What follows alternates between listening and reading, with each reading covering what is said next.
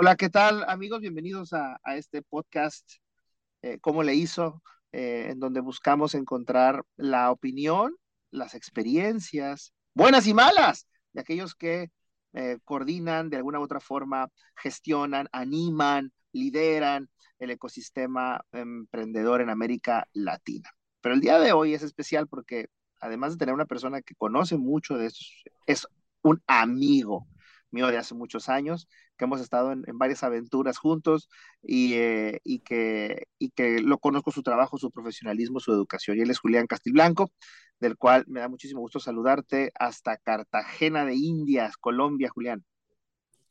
Ariosto, muchas gracias. Sí, por aquí desde la calurosa Cartagena, qué bueno volverte a escuchar y, y bueno, gracias por tenerme en cuenta para este tipo de espacios.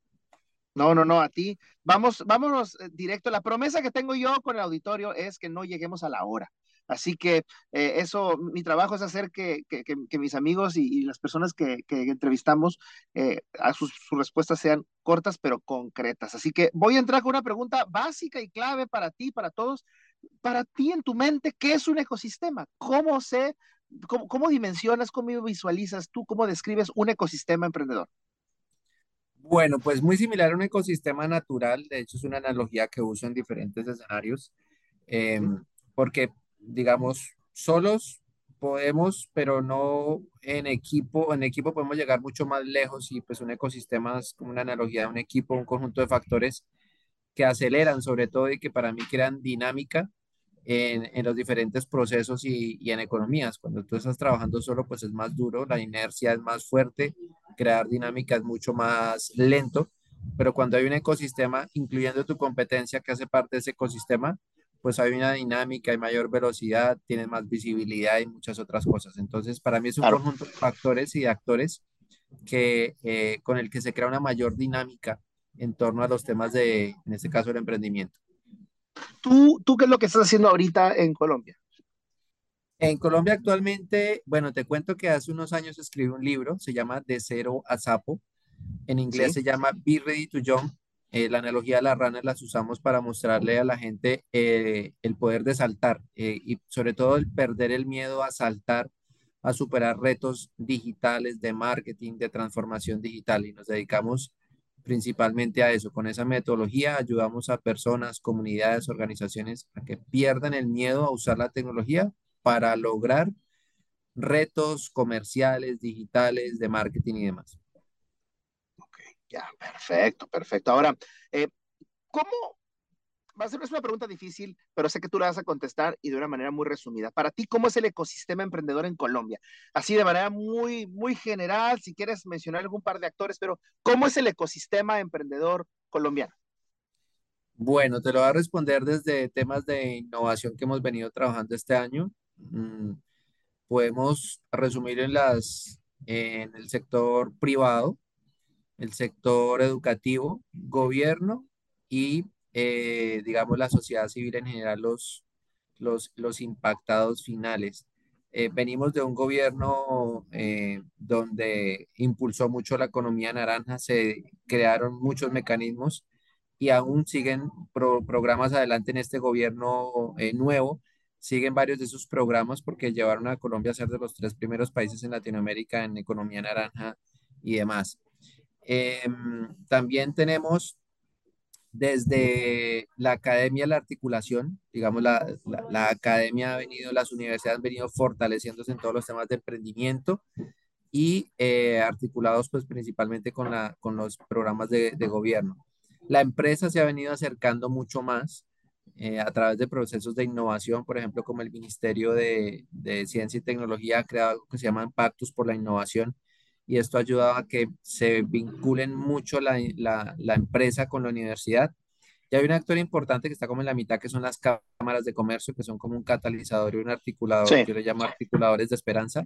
Nuestro principal cliente en Colombia son las cámaras de comercio a través de los cuales trabajamos e impactamos a, a, a todos estos actores.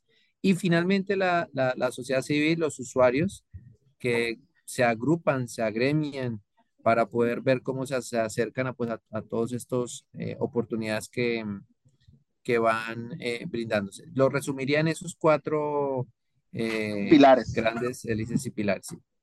Oye, de, de, todo el ecosistema, ¿cuál es el sector más fuerte? De esos cuatro que dices, ¿dónde tú crees que es Colombia es más fuerte? Bueno, ¿dónde somos más fuertes? Bueno, esa sí que es una pregunta difícil. He estado en los cuatro. Eh, te puedo decir que el gobierno anterior dejó muy fortalecido los programas de apoyo al emprendimiento y a la innovación muy, muy fuerte. Eh, y creo que me acabo de responder a mí mismo. Para mí son los más fuertes lo que dejó el gobierno anterior, algunas de las cosas que está perpetuando el, eh, este gobierno actual, que aunque no es del mismo de la misma sintonía política, eh, ha se ha dado cuenta que pues son pilares fundamentales. Y creo que de ahí nos hemos pegado el resto, academia, sector privado y sociedad civil, nos hemos pegado de esos programas que nos han abierto puertas. Por ejemplo, el presidente mundial de las cámaras de comercio, una asociación global de cámaras de comercio, eh, el presidente de esa, de esa cámara global es el presidente de la Cámara de Comercio de Bogotá. Entonces, eso muestra toda esa articulación que se dejó plasmada y proyectada. Ok, ok. Ah, debe, esta pregunta, a ver, creo que es el centro de, de, la plática y voy a entrar contigo directo porque sé que me vas a responder eh, con, con una visión muy interesante. ¿Debe un ecosistema emprendedor en un país contar con una entidad o figura o persona o institución que la anime y lidere los esfuerzos? o debe ser orgánico, sin liderazgo visible y de impulso mutuo nada más entre los actores. De acuerdo, no debe tener una cabeza visible. Creo que ese modelo Órale. no prosperó en Colombia. Si tiene una cabeza visible, creo que pierde velocidad y protagonismo. Eh, aquí hubo, bueno, participamos en muchos ejercicios, la ley de emprendimiento. Eh, tú y yo trabajamos en algo que se llamaban las asociaciones de jóvenes emprendedores que pues, sí. en Colombia ha perdido protagonismo, han surgido muchos otros mecanismos y demás, y, y todo cuando ha tenido a tener un vocero del, del ecosistema del emprendimiento, eh, empieza a surgir como apatía y celos y se crea lo contrario de lo que uno quisiera, que es esa dinámica, todos pueden participar y demás. Siento que en los últimos seis años ha funcionado mejor eh, la cantidad de organizaciones que bajo ese concepto de ecosistema van andando todas por su por su propio propósito y demás, que se aunan a una política o a una, a una política más que una entidad. Mira, existía en Colombia lo que se llamaba el eh, Colombia Joven, que desapareció. Eh, hoy todos los ministerios tienen algo enfocado en emprendimiento, pero no hay uno solo que, que lidera el emprendimiento en Colombia. Entonces, eh, para mí no debería haber un, un, ente, un representante, porque le quita como ese protagonismo a todo el sector y se lo da solo a una persona o una entidad. Ok, va. Ahora, uh, si tuvieras tú, si, si pudieras con una varita mágica, amigo, construir el perfil ideal para aplicado a Colombia para, para coordinar esfuerzos de, de, promoción de un ecosistema nacional de emprendimiento, ¿cómo, ¿cómo lo diseñarías? ¿Qué características debería tener esto, esta figura, ya sea persona o entidad o lo que sea, que anime pudiéramos eh, mirar ejercicios que han funcionado. ProColombia, por ejemplo, ha sido un muy buen ejercicio que ha prosperado durante más de cuatro gobiernos eh, como una agencia de promoción de Colombia en el exterior y ha funcionado muy, muy bien. Eh, te puedo decir que ese perfil ya existe y hay una entidad que lo representa muy bien, que nació eh, buscando ver cómo se replicaban eso, eso que hacía ProColombia. Se llama Impulsa, con doble N. Impulsa eh, se volvió la agencia de promoción del emprendimiento colombiano. ¿Quién la coordinaba Impulsa? La coordina, Impulsa es, el, es una entidad adscrita al Ministerio de Comercio. Ya. Eh, y, y, hermana de Bancoldex, que es todo el tema de financiamiento, y hermana de otro programa que trabajamos también se llama Colombia Productiva. Impulsa como agencia de emprendimiento, como agencia de promoción del emprendimiento, se encargó de llevar a Colombia a, de hacer en el gobierno pasado una de las primeras eh, países en implementar blockchain, por ejemplo. Sí, claro. En, en llevar a que el, segundo rubro más importante de, de la balanza, el segundo tercero más importante de la balanza comercial de Colombia no fuera un producto, si no fuera café ni hidrocarburos, sino si fuera la exportación de servicios de economía naranja. Eh, entonces, esa agencia de promoción, sin duda, eh, movilizó la economía, creó unicornios como Platzi, eh, en fin, entonces sí, sí funcionó. Entonces, más que darte un perfil, tomaría la acción y las funcionalidades, las funciones que tiene Impulsa como ese dinamizador. Ni siquiera es protagonista, es un dinamizador. Fíjate que eso me, llama la atención, ¿eh? y, creo que voy coincidiendo contigo. Ahora, ahorita vamos a platicar un poquito sobre las entidades que ejercen un liderazgo. Nada más que, ah, ah, ¿cuáles son ahorita las top dos o tres instituciones tú que, que, ejercen un liderazgo, que impulsan acciones dentro del ecosistema? ¿Cuáles serían para ti esas dos? El SENA eh, e Impul, bueno, te voy a decir tres. El SENA, Impulsa y Colciencias. Eh, a ver, ¿qué es cada una de ellas? Impulsa, la Agencia de Promoción de Emprendimiento del Ministerio de Comercio. Eh, el SENA, el Servicio Nacional de Aprendizaje, el SENA venía de ser una entidad de formación para el trabajo, que por allá cuando nos conocimos con el YBT hace cerca de 15 años, eh, participamos en esa transformación y hoy en día son una entidad que es la que más apoya la creación de emprendimientos a través de un programa con Camilo Montes, que en su momento también creo que lo conociste, es una de las personas que me gustaría que, esté contigo. Eh, lideró el Fondo Emprender. El Fondo Emprender y a través del Fondo Emprender se han creado y acelerado muchas empresas, no solo de servicios, sino de todas las, las características, economías, sectores económicos. Y, MinCiencias, ¿por qué? Porque se ha creado toda una política de innovación, es decir, no solo crear sobre los mismos sectores, sino fortalecer la industria a través de procesos de, de innovación. Allá creado lo que se llaman pactos por la innovación y eso es lo que ha jalonado que la, que la, que la empresa, que el sector privado se vincule mucho a la academia y a procesos de investigación e innovación, eh, intraemprendimiento y demás. Ya. A ver, uh, siguiendo con esa misma línea de estos organismos, ¿cómo es, es su liderazgo? Eh, eh, ¿Cómo lo ejercen? ¿Es, este, ¿Es un liderazgo eh, moral, económico, político? ¿Qué tipo de liderazgo ejercen estos organismos que estás comentando tú? Bueno, político sobre todo. Mm, como, como te digo, e, ese escenario que hace unos años... Todas están fondeadas por gobierno, todas están fondeadas por gobierno, ¿no? Todas están fondeadas por gobierno. No hay una entidad en este momento que yo te diga que no es de gobierno, que sea a la par. Te puedo decir un par que, que complementan Fundación Santo Domingo, eh, eh, así que son como, como relevantes y te pudiera mencionar programas de responsabilidad social empresarial de entidades importantes que se han volcado al emprendimiento social, sostenible, economía circular, pero no son protagonistas como hace unos años te pudiera decir el programa de, de eh, Carrefour, que era eh, un referente en emprendimiento porque apoyaba la vinculación de artesanos y demás a, la, las grandes superficies. Pero en este momento está volcado todo mucho hacia la cuarta revolución industrial, generación de startups y todo este tipo de cosas.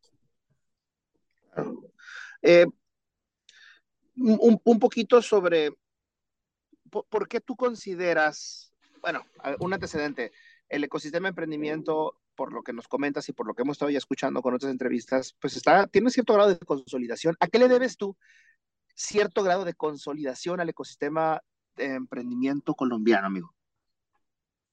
Bueno, yo creo que a darnos cuenta que somos más que café, que flores y otras cosas.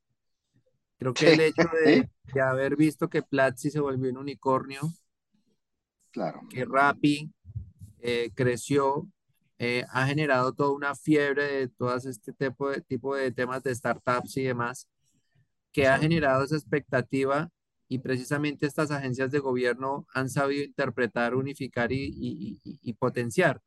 eh, el gobierno anterior ha sido un gobierno de unidad en torno a eso. O sea, el, el expresidente Duque, uno de sus pilares fue la economía naranja y, lo logró. Este gobierno está despertando a eso. Em, y creo que eso unió esfuerzos, unió visiones y demás, la economía naranja. Que la pandemia lo apagó un poco, un gobierno que estuvo dos años atendiendo vacunas y todo, pero que a pesar de ello, eh, si tuvieras informes de economía naranja de Colombia, fue, fue un pionero, un jalonador de inversión y muchas otras cosas que trajeron a la región, cosas como el quitar visados internacionales y demás, gracias a eso. Entonces, le, atribuiría que esa, esa característica que ha hecho que se genere esa unidad es la aceleración de la economía naranja. Okay. Eh, siguiendo ya con esa línea, ya para terminar más, terminar este capítulo de, la gestión.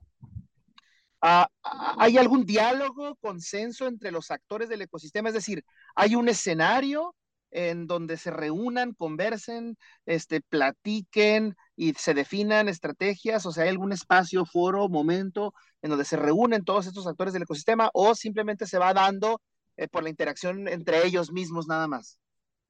Eh, no, sabes que no hay una mesa nacional de emprendimiento. Había un comité nacional de emprendimiento cuando estaba la ley de emprendimiento y demás, pero no hay un comité que uno diga donde se reúnan a hablar. Es más desde lo que articulan las cámaras de comercio, eh, las cámaras jóvenes de la ANDI y demás, pero no hay un ente, perdón, no hay unos espacios creados como tal para, para tratar esas temáticas. Son más iniciativas sectoriales o multisectoriales, eh, donde se, se dan, estos espacios. Por ejemplo, la Cámara de Comercio de Cartagena tiene eh, su evento anual de emprendimiento joven.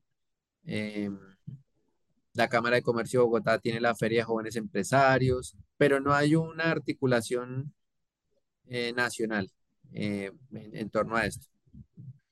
Me, comentaste un par de buenas prácticas por ahí que me decías. ¿Cuáles eran? Bueno, em, hay un par de programas como Endeavor, no sé si lo conoces, Endeavor. Claro, sí. Eh, Emprende Colombia, decías tú, ¿no? Que existió. ¿Cuál? ¿Qué no habías comentado un poquito sobre Emprende Colombia? No, no, digamos que así en cuanto a mejores prácticas y demás, lo que han venido son programas como el de AOR y otros que han visto en Colombia pues ese, ese ecosistema, entonces vienen con sus programas o de recompensas o de mejores prácticas eh, y hay otros que no recuerdo ahorita, pero muy similares a Endeavor que vienen y, y, y mm, capturan talento, transfieren metodología, ya me acordé de otros que son las, las incubadoras, las aceleradoras, perdón, las financiadoras de rondas de inversión y demás. Esas prácticas sí se han venido trabajando. Eh, desde Cámara de Comercio de Bogotá se ha visto cómo eh, hay más capacitaciones en torno a formas alternativas de financiar empresas. Las empresas se han venido transformando a, a, empresas que no solamente dependen de inversión de, del sector financiero, sino también de rondas de inversión, tipo startup y demás.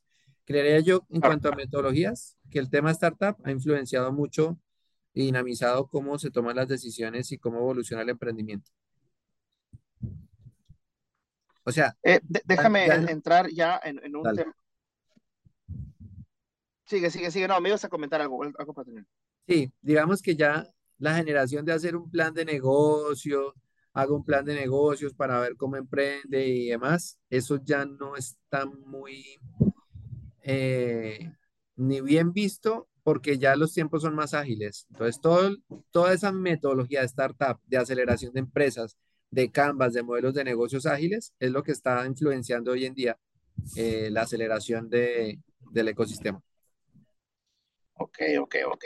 Mira, voy a entrar, voy a entrar a, eh, a un tema relacionado con los modelos de, de, ecosistema. ¿Tú ubicas algún modelo en particular? Como un, como un, un mapa, un modelo, una propuesta, una teoría de ecosistemas de emprendimiento? ¿Conoces algo? ¿Se te viene algo a la mente o no? No, no se me viene ninguno a la mente. ubicas ubicas a, un modelo de Daniel Isenberg, que son de seis pilares. No. No, te, lo, te lo platico rápido porque ahorita entramos con esto. Eh, Daniel Isenberg es un, es un, es un teórico, eh, investigador de, de, los ecosistemas de emprendimiento mundiales de Babson College, este, que pues tiene todo el renombre y las credenciales, ¿no? Como universidad. Eh, y dice que, que, todo ecosistema se comprende de seis pilares. Eh, rápido te los digo. Primero es el del recurso humano, las universidades. Dos, gobierno. Tres, el capital, la, la banca, los fondos, los business angels, los fondos de inversión. El cuatro son la cultura empresarial, los organismos empresariales son activos, están organizados o no. Cinco dice el mercado. O sea, el mercado eh, como tal eh, eh, es este propicio a, a, nuevas tecnologías, es un mercado innovador, es un mercado grande, no es lo mismo el mercado de Belice que el mercado de Brasil, ¿no? En cuanto a tamaño.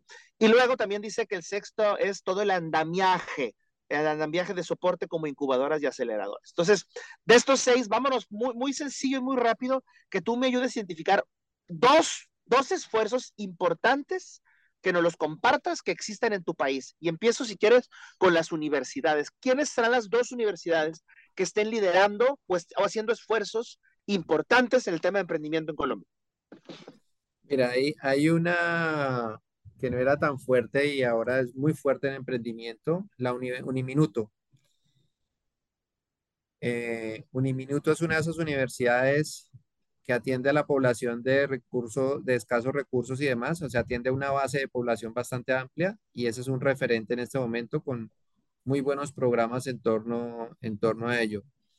Y me a ir al otro extremo, la Universidad de los Andes eh, sigue liderando sus programas de alto nivel en temas de emprendimiento. Digamos que uno atendiendo más hacia la dirección, la gerencia y el otro más hacia eh, la formación en, en, en, ya capacidades medias o intermedias y de, de emprendimiento. Uh -huh. ah, y en el tema de los fondos. En los fondos, ¿Qué, qué esfuerzos los- importantes? Ajá, ¿qué pero esfuerzos aparte de los de hay? Eh, los, los más importantes, ¿tú crees que el gobierno es el que tiene los fondos más importantes o existe también alguna red importante de, este, de fondos de inversión, de business angels, de... de- bueno, hay dos grandes, en fondos te puede decir gobierno a través de Bancoldex. Bancoldex dejó de ser un banco de segundo piso que le presta solo a los grandes y se convirtió en una entidad que le presta a, a muy pequeños y emprendedores. De hecho, creó una plataforma que se llama Neobancos, Neocréditos, perdón, para tratar de, de acercarse a todo este tema de los neobancos a nivel mundial. ¿Banqué Eh, dijiste? ¿Banqué? ¿Bancol? Bancoldex. Bancoldex. ¿Es ¿Banco de Colombia o Banco Colombiano y el otro DEX qué significa? ¿De Eh, de desarrollo? exportadores, de exportadores. De exportadores. All right, ok.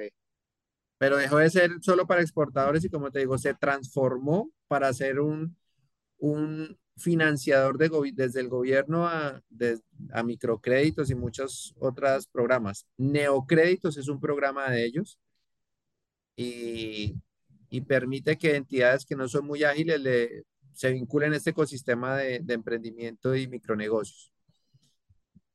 Eh, y el segundo pudiera decir que es son todos los fondos privados detrás de las startups. Eh, estas grandes aceleradoras, que se me olvidan los nombres.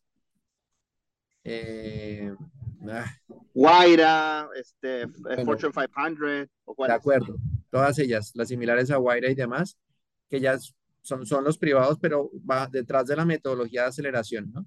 Eh, no, no entregan, sino es bajo un modelo de negocio acelerado y demás. Son como los grandes referentes, pero Guaira era un referente, pero hay otro más, que pucha, se me olvida ahora que es como un nombre rockero. Eh, Fortune 500 o este.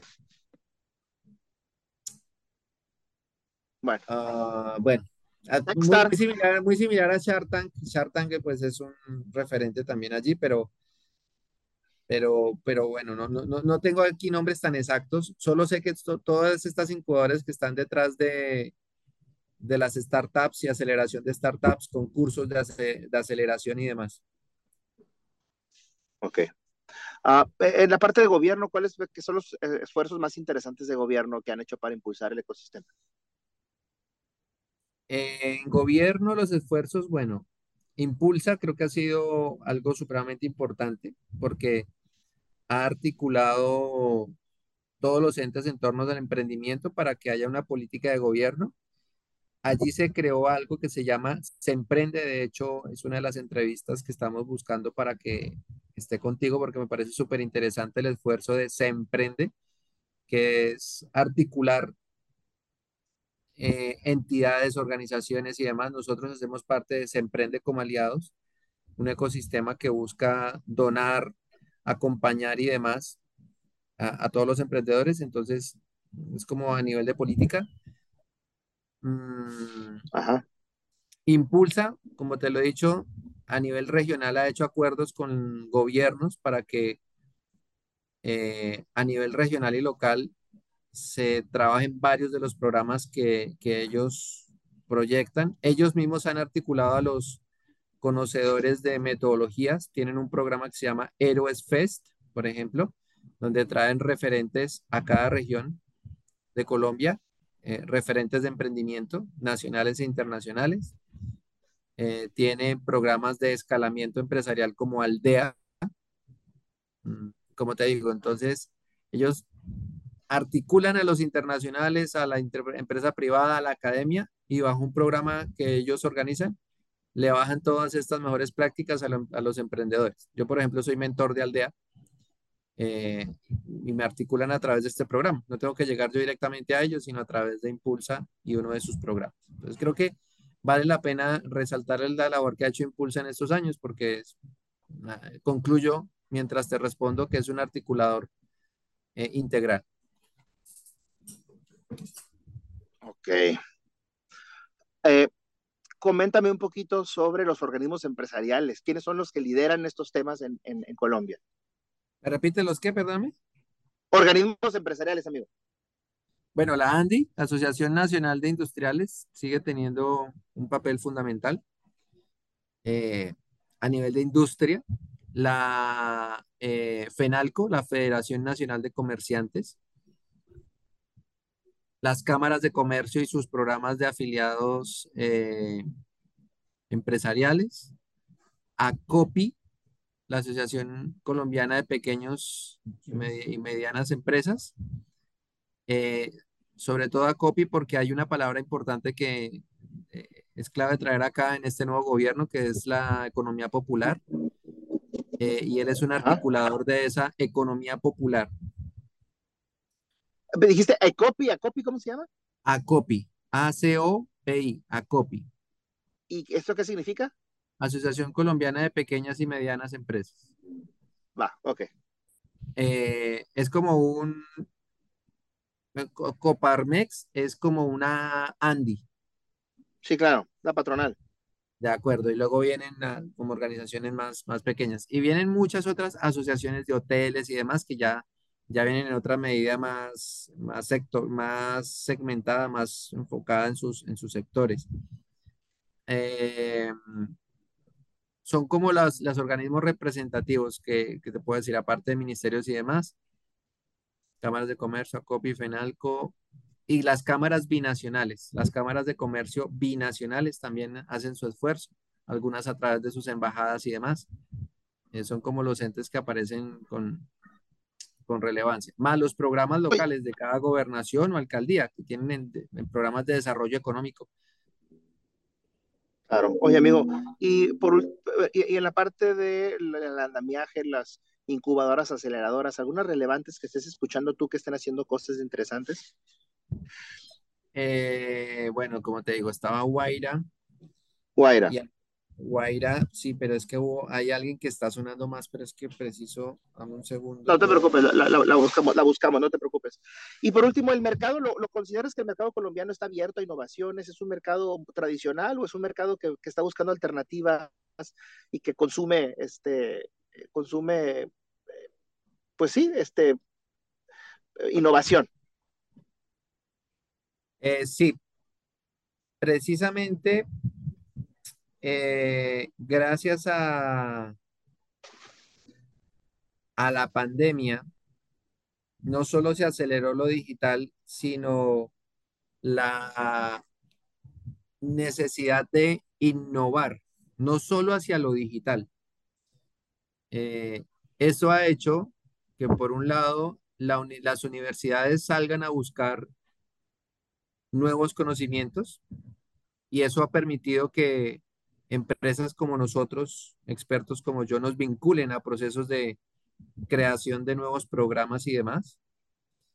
E, eso, eso es muy interesante porque nos, nos muestra como personas innovadoras y muestra que la universidad está buscando afuera eh, conocimiento y, y, la universidad como parte también del mercado demuestra que el mercado está buscando innovación. Por otro lado, el sector privado de las industrias, sin duda, eh, lo más notable es la transformación digital, pero están buscando innovación en procesos, productos y demás. Y, compra, compra y busca constantemente. Es decir, eh, el mercado responde mucho a estas, a estas oportunidades del emprendimiento, mm, no solo en lo digital, como te digo, como sabrás que en este nuevo gobierno, con la incertidumbre que había, eh, ya ha venido como bajando, entonces eso crea otras dinámicas, eso va creando eh, otras oportunidades. se esperaba que mucha gente se fuera del país, mm, en realidad no está pasando, no, no se está volviendo un modelo como Venezuela ni nada de estas cosas, entonces hay mucha incertidumbre, y, pero favorable. Y esa incertidumbre pues crea esas dinámicas eh, a favor. Julián, eh, eh, esta pregunta, yo espero, o sea, no quisiera comprometerte, pero ¿nos pudieras compartir algún liderazgo fallido de ecosistema? Algo comentaste de que había pasado algo, pero no queremos, no recuerdo el nombre, durante la entrevista me decías algo como eso, pero falló. ¿Cuál es ese liderazgo fallido con, con, el, con, el, con, con la, el objetivo no de criticarlo, sino con el objetivo de aprender y no caer en esos errores. Bueno, pudiera darte ejemplos de asociaciones de jóvenes empresarios que desaparecieron. Em, desde lo privado, con, eh, recuerdo la, la eh, a ver, espérame, te, te, puedo dar algunos nombres que sé que no hay ningún problema, pero la la, espera, ¿cómo se llamaban estos? Se llamaba Corporación Colombiana de Jóvenes Emprendedores. Las mismas AGES en Colombia no han prosperado, las asociaciones de jóvenes empresarios, em, porque necesitan un liderazgo y, finalmente una dedicación hacia eso y, no es su objetivo. Eh, el Colombia Joven desapareció. Colombia Joven era un viceministerio, no prosperó hace dos gobiernos no lo, no, no, lo escuchamos. De hecho, el, el, que lideraba Colombia Joven es el presidente de la Cámara de Comercio de Bogotá hoy en día, que es el presidente Mundial. No prosperó la iniciativa, pero sí la estructura y demás escaló a, otro, a otros niveles. Eh,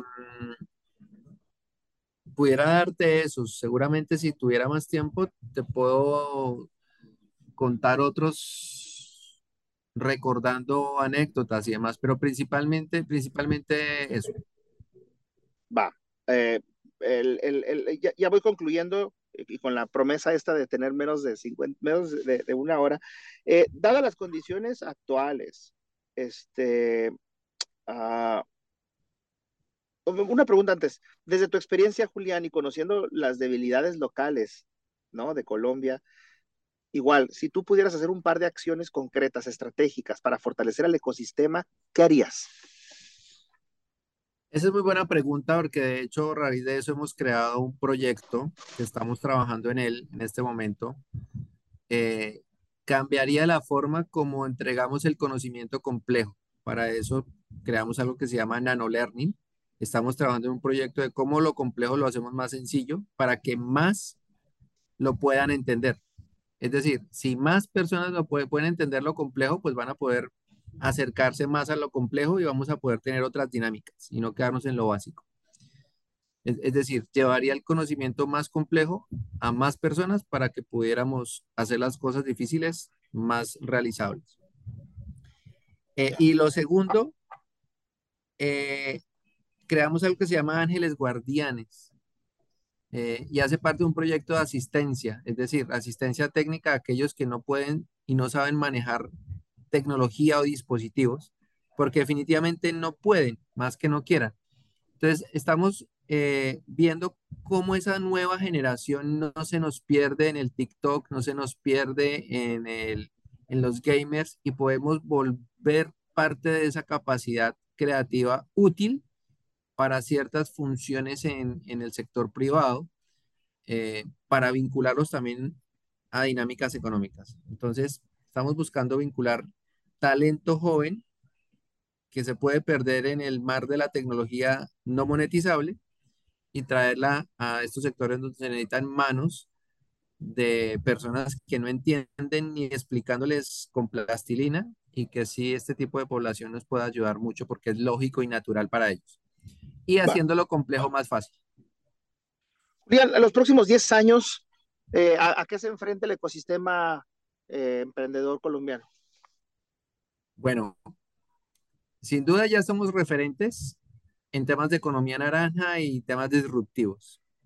Eh, pero no basta con ser referentes. Yo creo que viene un camino de ser líderes.